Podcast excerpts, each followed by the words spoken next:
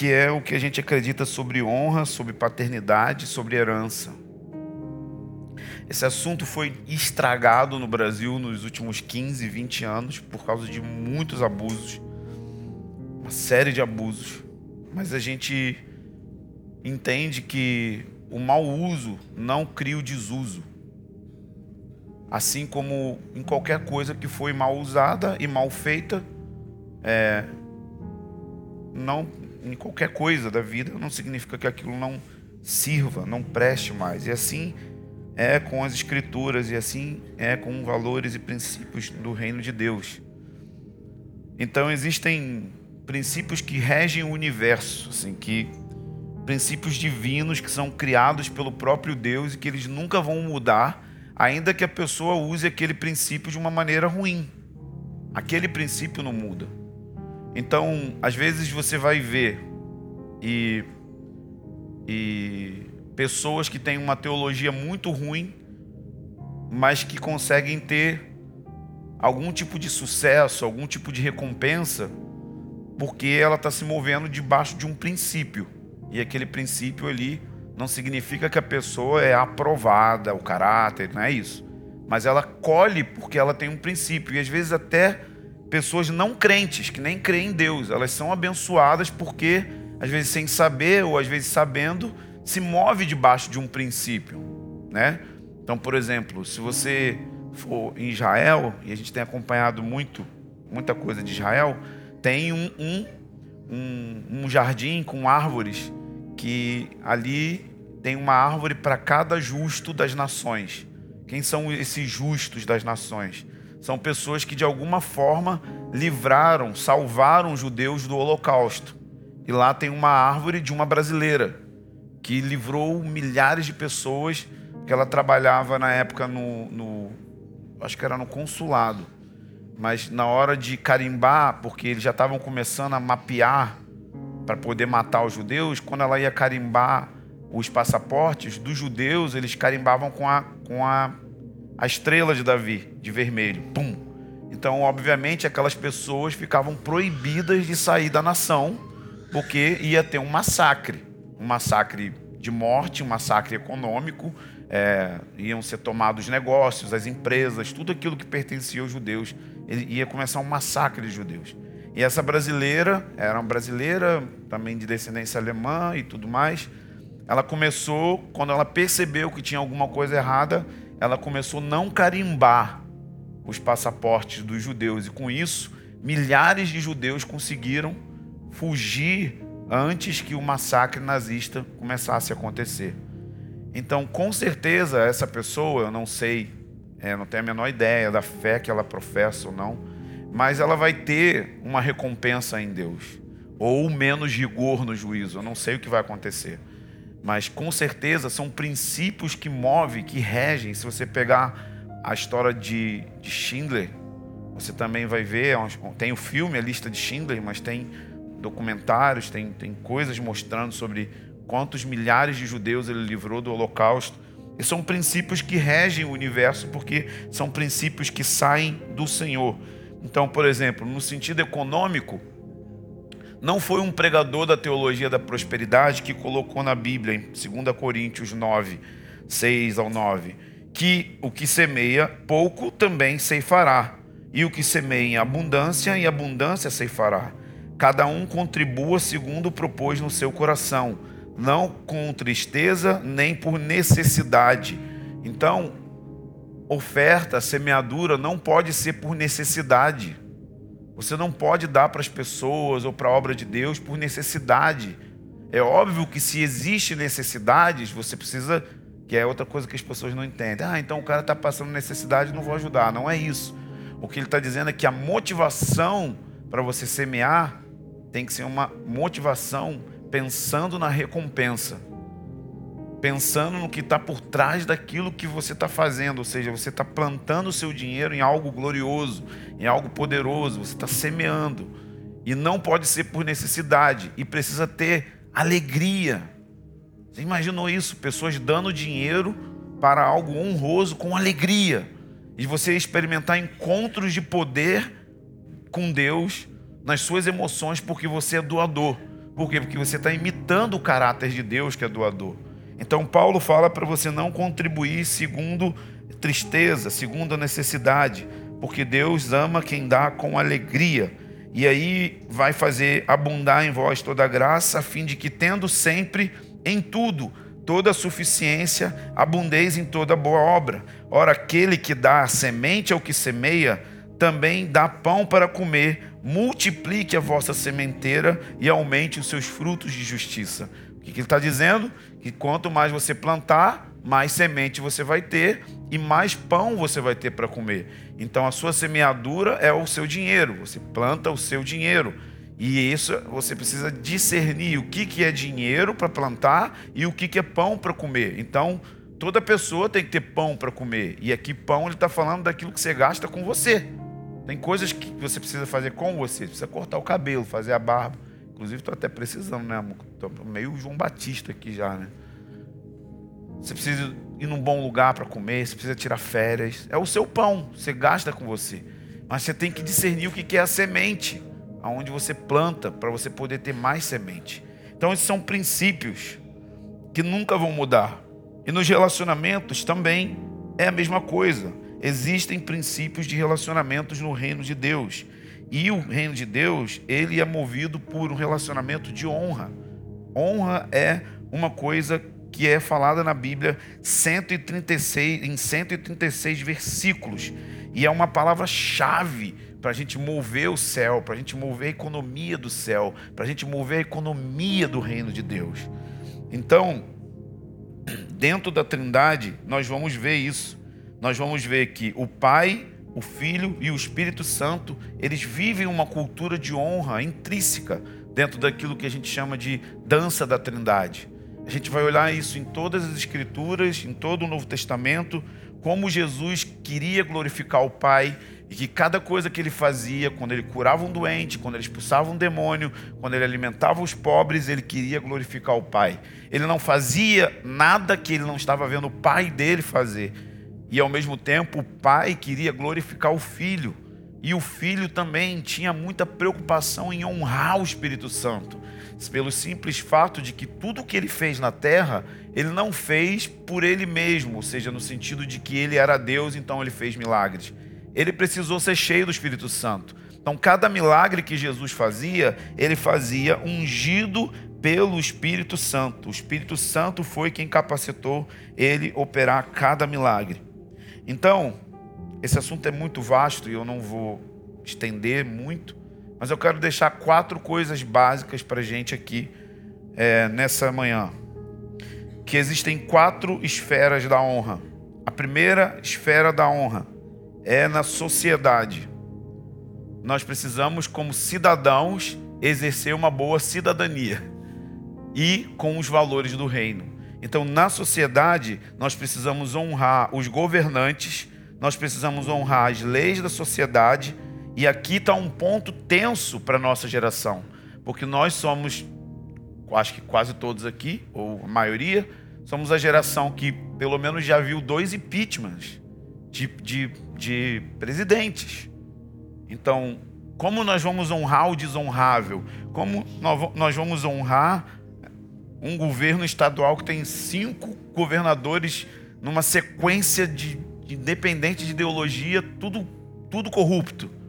Então, nós temos um desafio. É porque a questão que envolve o nosso coração, que envolve a maneira como a gente vê, é que a gente começa a pensar em honra de acordo com aquilo que a pessoa faz e não de acordo com quem ela é. Então, independente do que essas pessoas fizeram, que foi muito errado, não importa. Deus colocou essas pessoas lá. Deus estabeleceu essas pessoas lá. Assim também como o próprio Deus removeu essas pessoas de lá. Então, se no ano que vem for eleito um candidato que a gente não gostaria que fosse, por causa das questões de fé, de ideologia, nós precisamos também honrar essa pessoa. A questão de honra não tem a ver com concordar com aquilo que ele vai propor na sua pauta política. Então eu não preciso concordar com a Dilma, nem com Lula, e no caso não concordo, só para que vocês saibam, mas eu preciso respeitá-los tratá-los de acordo com quem eles são e não com aquilo que eles fazem. São pessoas que Deus pode colocar como autoridade ou não. Então a Bíblia é clara em Romanos, ela fala para a gente ter um tratamento de honra. Romanos 13: todos devem sujeitar-se às autoridades governamentais, pois não há autoridade que não venha de Deus. As autoridades existem, que existem, foram por eles estabelecidas.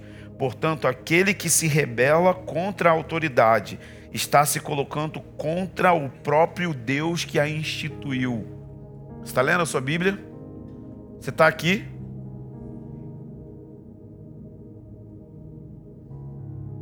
Se coloca contra o próprio Deus que instituiu. Eu não preciso concordar com ele, mas eu preciso fazer o que Paulo fala para a gente fazer. Ore pelas autoridades. Ore para que Deus abra os olhos. Ore para que Deus toque. Ore para que a gente tenha uma vida pacífica. Ore para que a gente tenha uma vida reta, uma vida de justiça. Ore para que os anjos movam, influenciem na autoridade que esses homens receberam. Que haja uma intercessão para que essas pessoas que foram colocadas em autoridade funcionem de acordo que a igreja seja guardada, que as nossas famílias sejam guardadas. Então, nós precisamos aprender esse princípio básico de honrar as autoridades. Quando que eu posso desobedecer uma autoridade? Qual é a cláusula do contrato? Bom, primeiro, essa sempre é uma pergunta que as pessoas fazem, o que me preocupa muito. Porque parece que ao invés de você querer aprender como obedecer às autoridades, você está mais preocupado em como escapar da obediência à autoridade. Quando que eu posso? Sempre é essa pergunta. Mas quando que eu posso desobedecer o meu pai? Mas quando que eu posso desobedecer o governador? Mas quando que eu posso desobedecer o meu pastor? Então parece que as pessoas estão sempre preocupadas mais com isso do que com o princípio de dobrar o coração em submissão.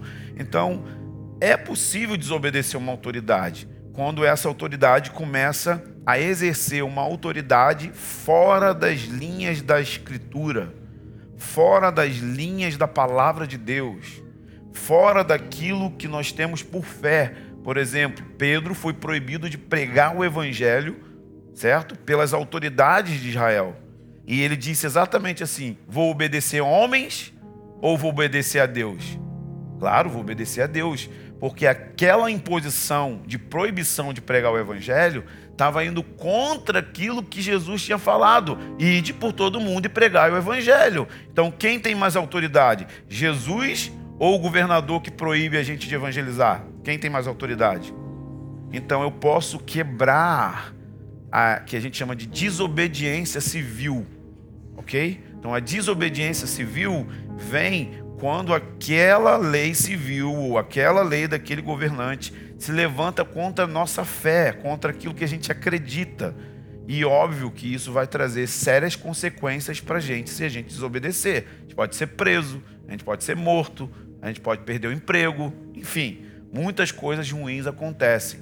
Mas a gente deveria ficar mais preocupado em como a gente fala das autoridades, como que a gente se dirige, por exemplo, tem uma cultura no Brasil de fazer meme, de fazer chocarrice, de fazer coisa tipo pesada com governantes políticos. É uma cultura que existe já desde a época do Caceta e Planeta, né?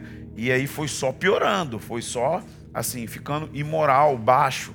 Então, a primeira coisa é o PM que está ali naquela rua, você precisa parar de chamar ele de verme. Você precisa parar de generalizar e falar que todo PM é bandido.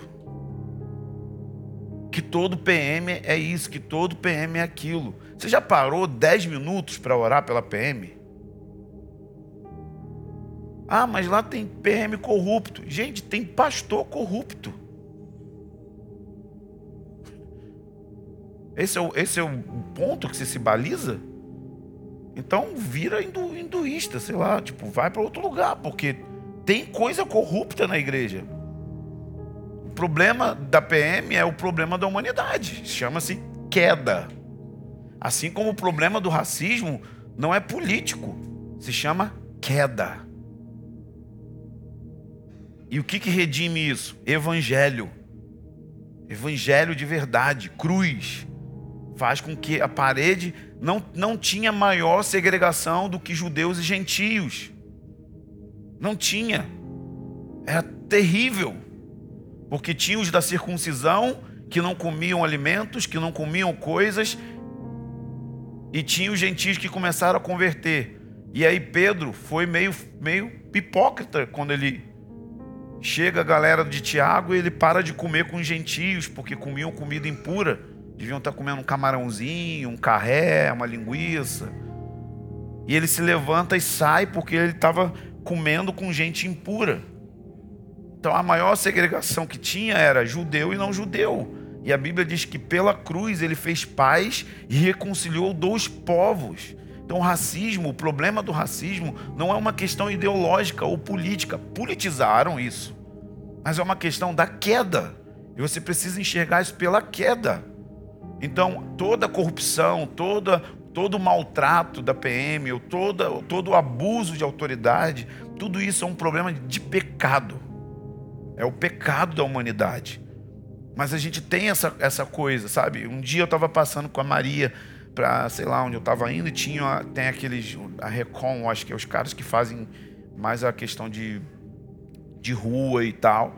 E aí a Maria passou assim e falou assim: "Ai, papai, tô com medo, a polícia tá ali". Você vê até a criança cresce já com medo da polícia. E ela falou falou comigo, mas ele não ouviu. Eu fui falei alto assim: "Não, Maria. A, os policiais estão ali para proteger a gente". Na hora o cara ouviu e falou: "Opa, bom dia, senhor. Obrigado aí? Duvido que ele ouve esse tipo de comentário no dia a dia. Duvido. Duvido mesmo. Então tem uma cultura da gente sempre falar mal de tudo aquilo que está estabelecido como autoridade e não orar pelas autoridades. Então esse é um princípio dentro da honra. Na sociedade a gente também pode fazer o seguinte: honrar os nossos vizinhos honrar a nossa comunidade. Como cristãos, nós estamos inseridos em uma sociedade para a gente ser sal e luz. Então você pode servir os seus vizinhos, servir o seu porteiro, servir as pessoas que estão ali.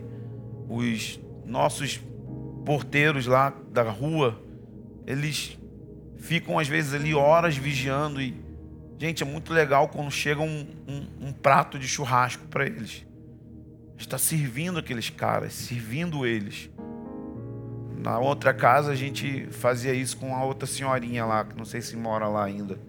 Na Simone. A Simone mora lá ainda? Vou meter o pé já. Faz tempo que eu não vejo. A gente acabou criando uma amizade com ela, assim como também os vizinhos de baixo, porque a gente simplesmente estava se relacionando com pessoas não crentes dando churrasco, tudo. Quando eu vi, de repente, até o Mac estava entrando dentro da casa da mulher. E o pior, sem ser convidado, tá? Ele se apropriou da minha presença na casa da pessoa, tocou a campainha e falou: opa, tô com o Michel. Aí entrou. Falei, gente.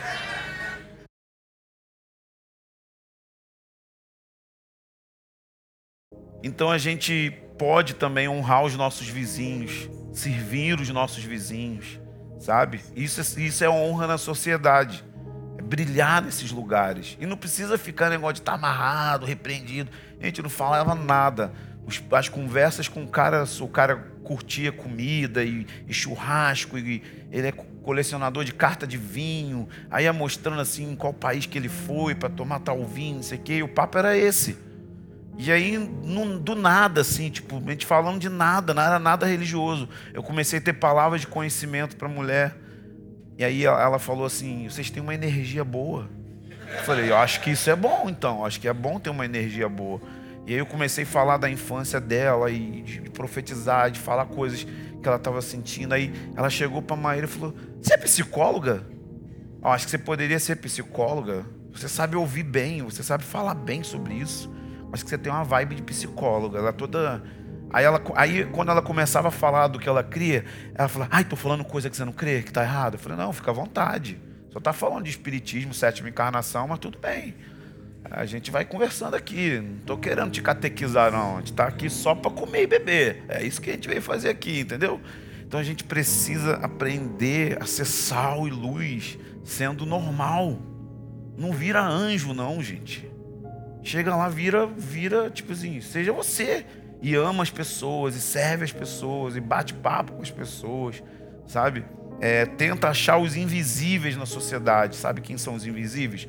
Os, gar os garçonetes, os garçons, os lixeiros, a galera que limpa a sua rua. São invisíveis, eles não são notados, sabe? Todo ano eles passam a caixinha, aí a gente não dá nada, é mal-humorado, não quero.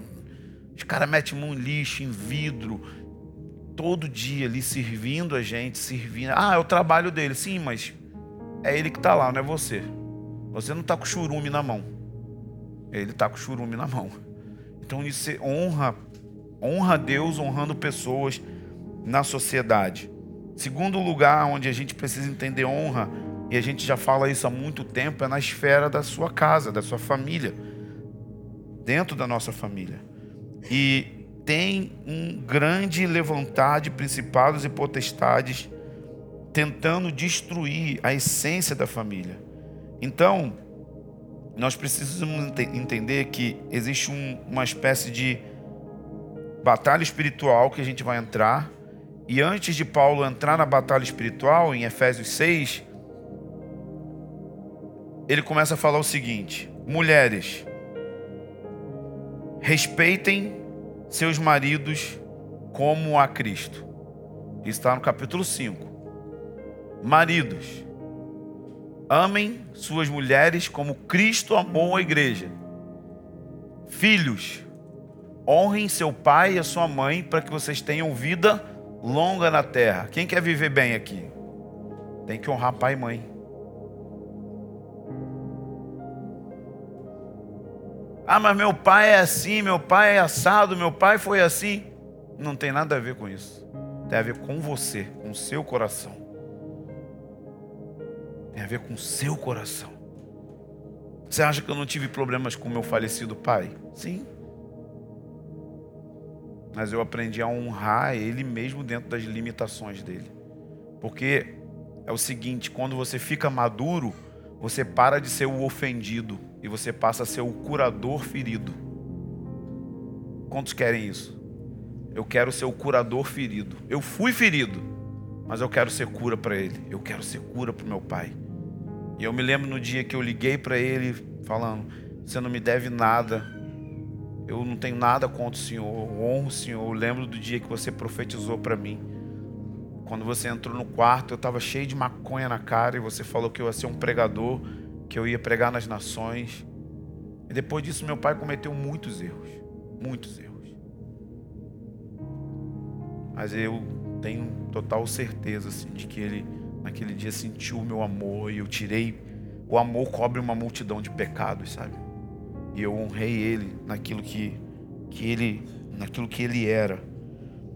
E aí diz também para os pais não provocarem a ira dos seus filhos, criando eles na disciplina e na instrução.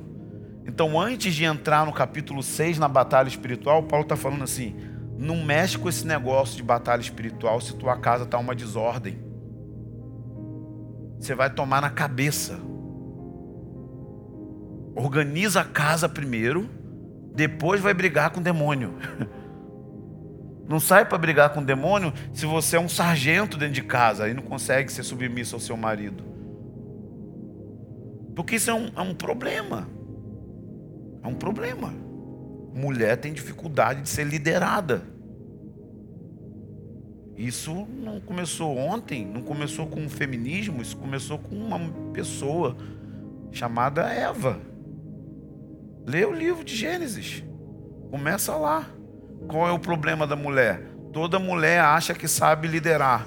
E qual é o problema do homem? Todo homem se esconde. Tem um livro maravilhoso do Larry Crabb que é O Silêncio de Adão. Todo homem deveria ler. Então a mulher ela tem um ímpeto. Não, eu sei fazer, sai daí, rapidinho. Tira a mão. E o homem, quando dá B.O., o que, que ele faz? tem nada com isso. Ele se esconde, ele se esconde atrás da mãe, ele se esconde atrás dos problemas, ele se esconde atrás das fraquezas. O homem, ele é um, é um, um bocozão. É da queda. Na, a queda destrambelhou tudo. Só que a Bíblia diz que Deus é o cabeça de Cristo, Cristo é o cabeça do homem e o homem é o cabeça da mulher.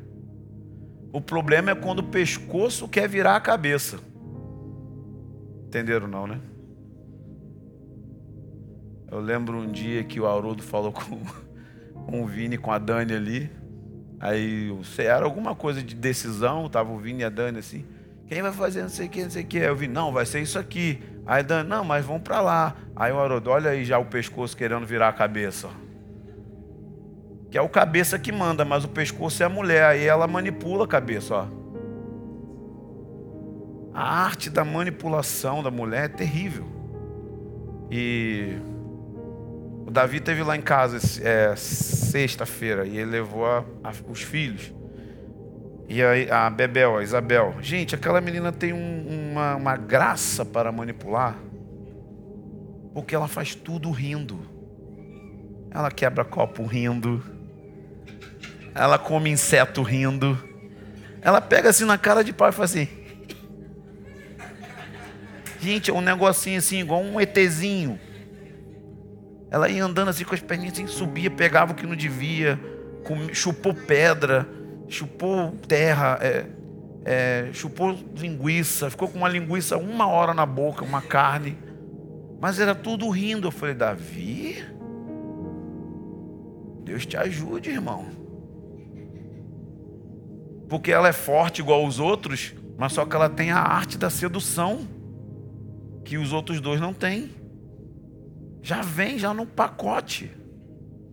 Então o pescoço toda hora quer virar o cabeça. Então nós precisamos entender princípios em casa. Sabe, eu sou do tempo em que a mulher servia primeiro o marido. Tinha um respeito. Tinha toda uma coisa assim, não, é o marido. Eu lembro quando meu sogro chegava do trabalho, minha sogra quase ia tropeçando, dando rolamento para abrir o portão rápido. Era até exagerado. Eu falei assim: Meu Deus, foi, foi a primeira buzina. Pipi. Ela, chegou, Aí caía no chão, rolava, levantava cheio de terra. Não podia deixar esperando. falava, gente. E aí, tipo assim, botava a comida dele foi se perdendo isso. Foi se perdendo isso. Porque a gente acha que honra tem a ver com o que a pessoa faz ou deixa de fazer. Mas não por quem ela é, quem ela representa.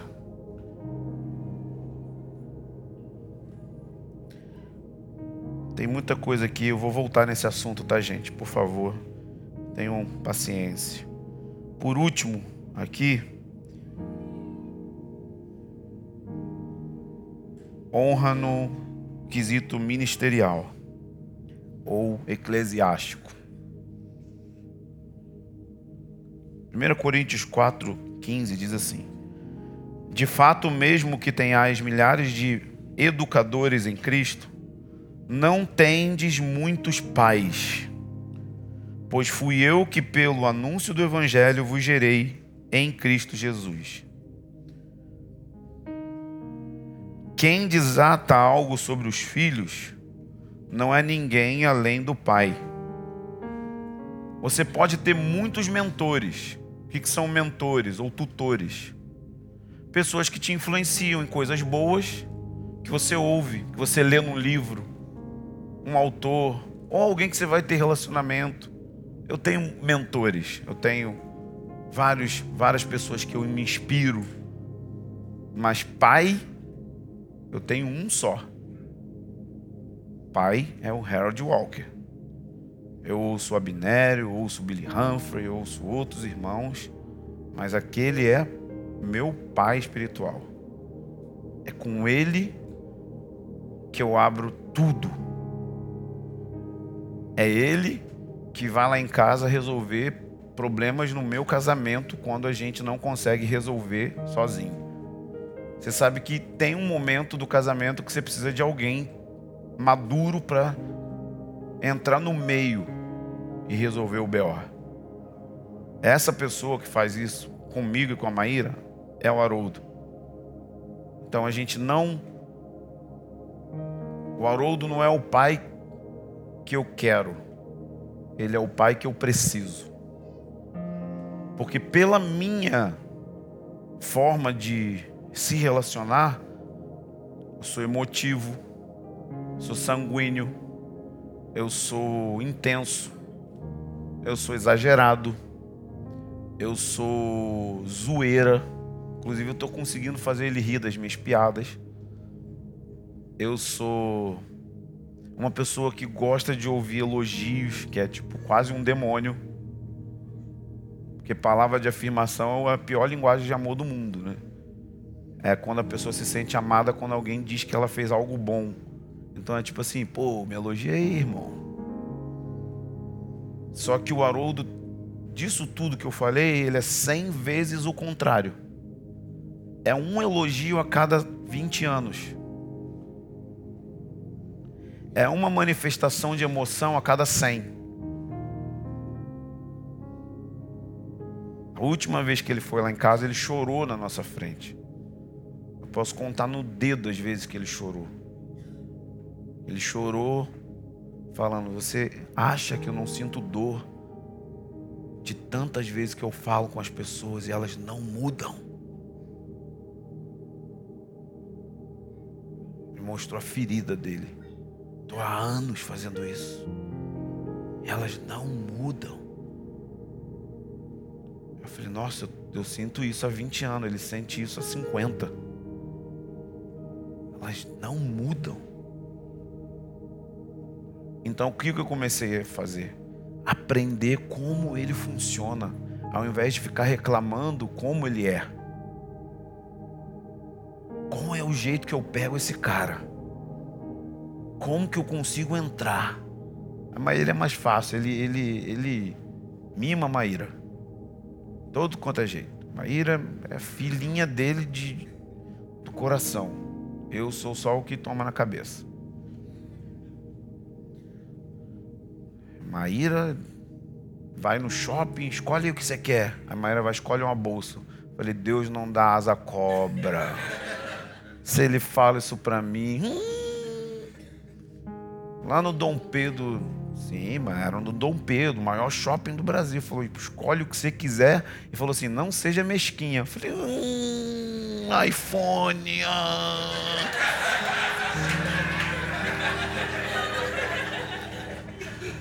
Me vem a Maera com a bolsa da CIA. Falei, ah, pelo amor de Deus, você é tonta. Uma bolsa, nem usou.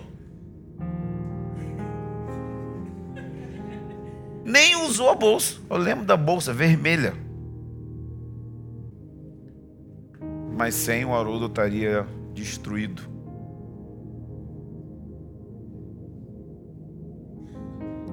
Mas custa. Eu estava em casa quietinho. Na moral.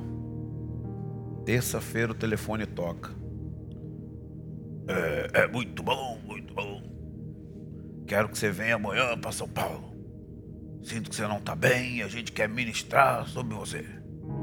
Falei, Haroldo, não tem sentido eu ir para São Paulo amanhã, Haroldo. A gente já tinha combinado. Ele, não, mas acendeu a lâmpada vermelha, tem que vir agora, é amanhã. Eu tô mandando você vir. Maluco, fui igual o seu Madruga. Jogando chapéu no chão, pisando, reclamando dentro do carro. Foi eu e Fábio Coelho, fui murmurando, murmurando, murmurando. Aí a Maíra chega pra mim na hora errada, né? Ué, você não queria um pai? Dá pra ficar quieta nesse momento? Você não fala de submissão? Falei, então, sim, mas calma. Fui eu. Na volta, saí de lá quatro da tarde, cheguei em casa meia-noite. Maluco, que raiva. Odeio viajar de carro, muito ruim. eu fico esgotado, totalmente esgotado, não aguento. E pega trânsito, e pega isso, e pega aquilo, e caminhão que vira. Teve uma hora que o carro quase entrou debaixo de um caminhão de ferro, que eu falei assim: sangue de Jesus tem poder pra caramba. Aí o coelho, caraca, mano, pra caramba? Falei, é um plus, né? Porque eu vi a morte vindo. Então falei que tinha poder pra caramba. E me salvou.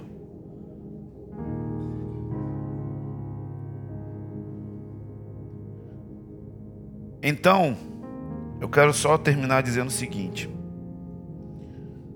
se você olhar a vida de Elias e Eliseu, Eli, Eliseu estava atrás de uma herança. Qual era a herança? Ele queria o dobro da unção de Elias. Então, a paternidade é assim: tem pai, tem filhos que o pai gera, que pode ser ganhando para Jesus, ou até mesmo gerando no sentido de pegar alguém, adotar e amadurecer a pessoa e tudo mais.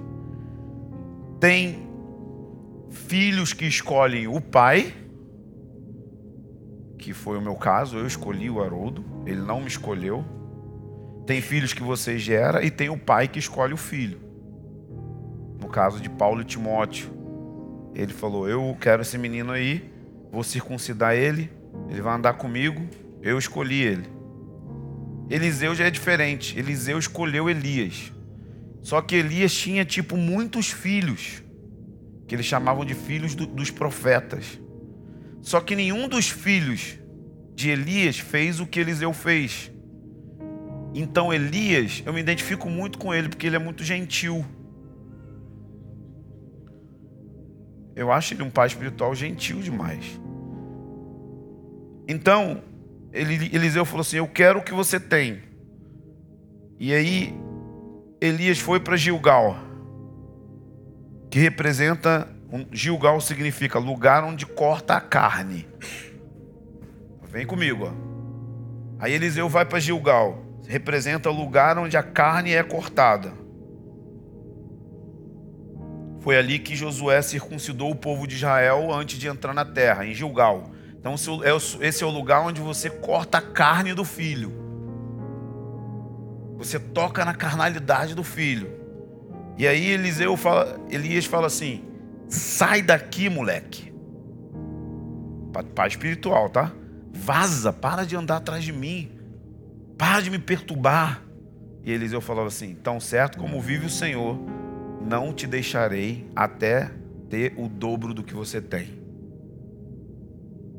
Aí ele continua. Fui para Betel. Esse é um lugar de avanço. O lugar onde Abraão edificou, edificou o altar e onde Jacó viu os céus abertos. Então, primeiro ele tomou uma lapada, sai daqui, cortou a carne. Aí ele avançou, foi para Betel, começou a andar no lugar onde o pai dele via os céus abertos, a casa de Deus. Ele entrou nessa esfera de relacionamento. E aí ele fala: sai daqui. Para de andar atrás de mim, que moleque chato. Tão certo como vive o Senhor, não vou te deixar. Você já cortou minha carne, Gilgal, agora eu já estou na casa de Deus. E ele vai para Jericó. Jericó é o lugar onde a gente entra nas batalhas espirituais. É um processo de andar em paternidade e aprender a romper com a carne e ouvir de Deus e ouvir de Deus através de um homem mais maduro. E isso é difícil. Assim como foi difícil ter que, do nada, sair do Rio e ir para São Paulo quando estava gostosinho minha cama. É quando você entra no processo de obedecer sem submeter. Você sabe que tem diferença entre obediência e submissão. A obediência é o fato prático que você faz de um mandamento, e a submissão é quando vem do coração. Tem gente que quer ser submisso sem obediência. Ah, eu não estou sentindo vontade de fazer. Cala a boca e faz sem vontade. Não precisa ter vontade, não. Só obedece. Dobra.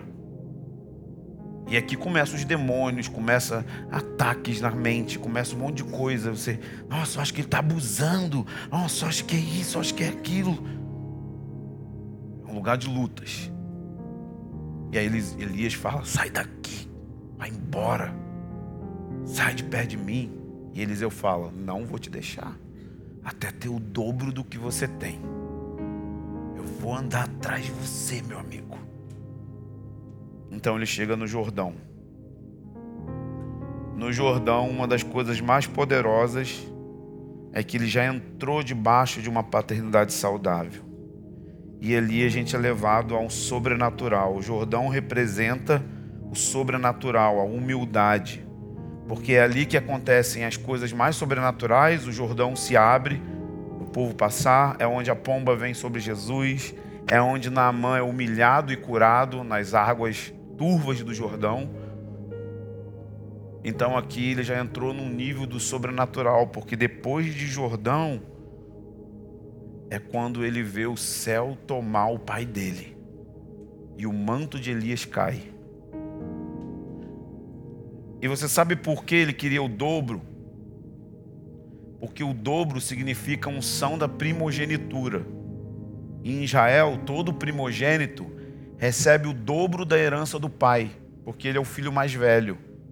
Ou seja, ele é o filho mais maduro. Então o primogênito recebe o dobro porque ele vai cuidar dos outros irmãos, que também são filhos. Então é por isso que Eliseu falou: Eu quero o dobro de você. Porque depois Eliseu se tornou o pai da escola de profetas que Elias era o pai. Ele começou a cuidar da molecada profética, mas só que com duas vezes mais autoridade. Então a unção da primogenitura tem a ver com uma postura de coração de desejar ser o filho mais maduro. E isso não é errado. Benny Libich, o cara do Jesus Culture, ele falou para o Low Angle assim: Eu sou o seu maior investimento. Eu sou o seu maior investimento eu vou andar atrás de você. Você teria coragem? Eu quero tudo que você tem. Sou o seu maior investimento. Quando eu andar pelas ruas, pessoas vão lembrar do seu legado. Se você morrer daqui a 20 anos, as pessoas vão lembrar do seu legado. Paulo falou assim: quando eu enviar Timóteo, vocês vão lembrar de mim. E ele fala: Timóteo, seja para eles um exemplo, um tipos no grego, seja para eles um hematoma. Que quando você chegar nos lugares, a marca apostólica daquilo que eu carrego está sobre você e vai afetar outros.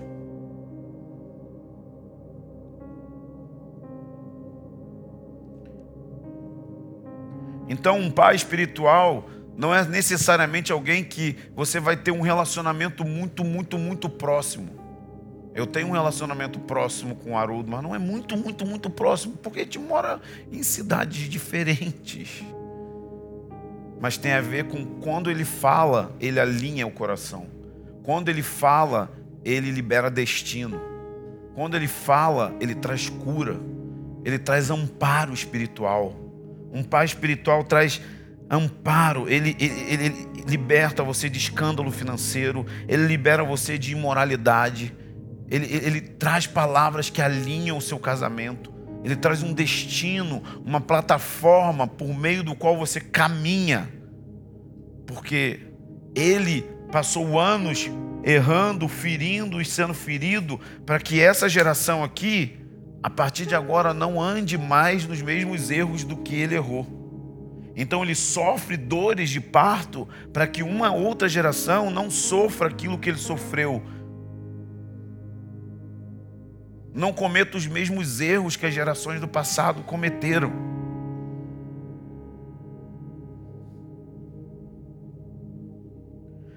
Então as pessoas sempre falam assim: como que eu honro uma paternidade? Como que eu honro alguém? A primeira pergunta que eu faço é: onde você estaria se não fosse eu e a Maíra? Como estaria o seu casamento? Como estaria a sua vida? Como estaria a sua vida, Tainá? e Pacheco. Não ia estar nem morando aqui no Rio, pai. Já ia fazer bosta. Depois a gente conta essa história da Tainá. Depois a gente conta. A Tainá veio com uma loucura do nada assim. Vou morar em Montemor. Falei, vai nada. Não vai. Esquece isso. Aí são só desvaneios da sua alma. Não ouvi de Deus, não ouviu não. Para ficar aqui. Se vai, ia perder o Pacheco. Ia estar tá solteiro, ainda está solteiro, mas assim, ia estar um solteiro mais longo. Não ia ganhar o presente de casamento, não ia ganhar nada, tá, ia estar, tá, né? Tá, ia estar tá perdida na vida. É um detalhe, cara. Um detalhe. Que muda tudo quando não ouve uma palavra. Não faz isso, vai dar errado. Porque eu sei que vai dar errado. Então a primeira pergunta que você tem que fazer para você mesmo é isso: onde eu estaria? Porque a honra começa com uma disposição de espírito, é no coração. Não tem a ver com dinheiro, tem a ver com dinheiro também, mas não adianta você dar dinheiro se o seu coração, o seu espírito não é um espírito de honra, de gratidão. Começa com o espírito, com o coração, tipo assim, como eu sou grato por essa família espiritual. Como eu sou grato por esse lugar, como eu sou grato da minha família estar tá aqui. Como eu sou grato porque eu poderia estar tá em tanta loucura. E sabe que as pessoas às vezes pensam, pessoas daqui, elas acham que a igreja é igual a nossa em todos os lugares. Eu me glorio em Deus pela minha comunidade, com todos os problemas. Me glorio no que tem aqui. Eu me glorio em cada pessoa. Sinto saudade de vocês. Sabe porque eu viajo. E aí eu vejo como está a situação aí fora. Então a gente tem que ter um espírito de honra. Não só com coisas físicas, mas é o coração. Então nós temos honra para o alto, quando a gente honra alguém acima da gente. A gente tem honra para os lados, quando a gente honra pessoas do nosso convívio, irmãos. E a gente tem honra para baixo quando a gente honra alguém que é mais fraco, quebrado, ferido, imaturo. Porque a honra não tem a ver com o que a pessoa faz, mas com quem ela é. Então, mesmo a pessoa mais fraca, ela é uma filha de Deus, um filho de Deus. Então, eu honro aquela pessoa porque ela é filha. Filha de Deus. Não é qualquer pessoa, ela é da nossa família. Honra para o lado porque a Bíblia fala que a gente tem que brigar para honrar uns aos outros. É honrai uns aos outros, sujeitai uns aos outros. Então, uma coisa é ouvir repreensão de um pai na fé ou de um líder de grupo. Outra coisa é aprender a ouvir repreensão de um irmão que é igual a você. Honrar que ele tem Cristo nele, que ele pode te edificar, que ele também pode te alinhar, por quê? Porque ele está debaixo de uma paternidade, ele está debaixo de uma família, e toda família vive em amor, e toda família tem uma visão de vida. Estão entendendo, gente? Mas a honra que traz recompensa maior é quando você honra para cima. Se você não entender honra para cima, as outras duas vão ficar capengas. Você não vai entender nada.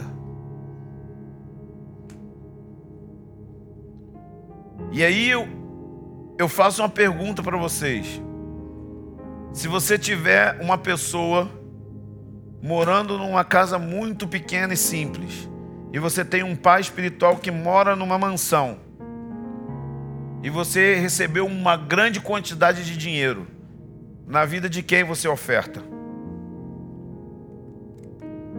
Medidas de receber recompensa.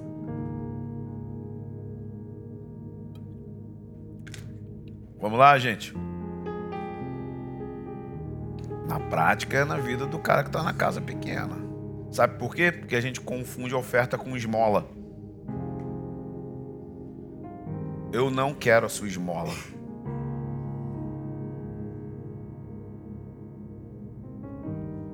E eu também não quero o seu dinheiro se você não tem um espírito de honra. Eu não quero teu dinheiro. A Maíra está aqui na nota de rodapé. Assim. Não, é melhor nem dar. É dinheiro de maldição que ela falou. Palavras dela, tá, irmãos?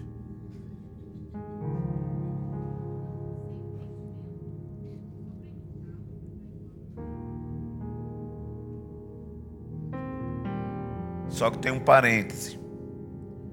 Eu creio em honra honrando. Me imita. Quer aprender honra? Anda comigo e me imita. Me imita. Eu nunca vou fazer isso com Haroldo. Ele quis rejeitar o meu dinheiro, a minha oferta. E eu sei que ele não precisa dos meus das minhas moedinhas. Tem 30 vezes mais do que eu economicamente falando. Ele falou: Não, não precisa. Eu falei: Então, não tem nada a ver com você, tem a ver comigo. Se você tiver um jatinho, eu vou continuar ofertando. Se você morar numa mansão, eu vou continuar primiciando, eu vou continuar dizimando. Não tem a ver com não tem a ver com você, não tem a ver com o que eu reconheço em você. Tem a ver com o que você sabe. Se não fosse você, eu não saberia o que é educar filho, eu não saberia o que é cuidar de uma, de uma esposa, eu não saberia, saberia o que é cuidar de uma igreja, eu não saberia nada. Então não tem a ver isso. Eu eu não preciso ser amigo íntimo dele, sabe? Porque tem gente que às vezes oferta mas ela quer manipular a pessoa quem ela oferta. Tem um cara chamado Martin Scott, um grande profeta. Ele vinha no Brasil e aí a galera de igreja grande dava muito dinheiro e tal, mas queria manipular ele. Ele era bem místico. Se ele sentisse de não ir, não ia. Imagina, conferência marcada, um cara, banner. Eu senti de não ir, não, não vou não. Aí o que, que ele começou a fazer? Ele pagava a própria passagem ao hotel dele. Aí quando chegava aqui, eu queria manipular, ele falou: Não, não, estou sentindo de Deus, não. Tô, tô, vou em outro lugar, vou pregar lá na favela. Que as pessoas queriam comprar o dom dele. Então o meu dom não está à venda, tá, gente? Eu não estou à venda. Mas aprendam a honrar quem está acima. Aprendam a honrar com o espírito, com o coração. E aí depois disso, tudo isso se espalha pela comunidade, tudo isso se espalha pela vida normal, pelo entendimento de como tratar na sociedade, na família, com os irmãos, com os mais fracos e tudo isso.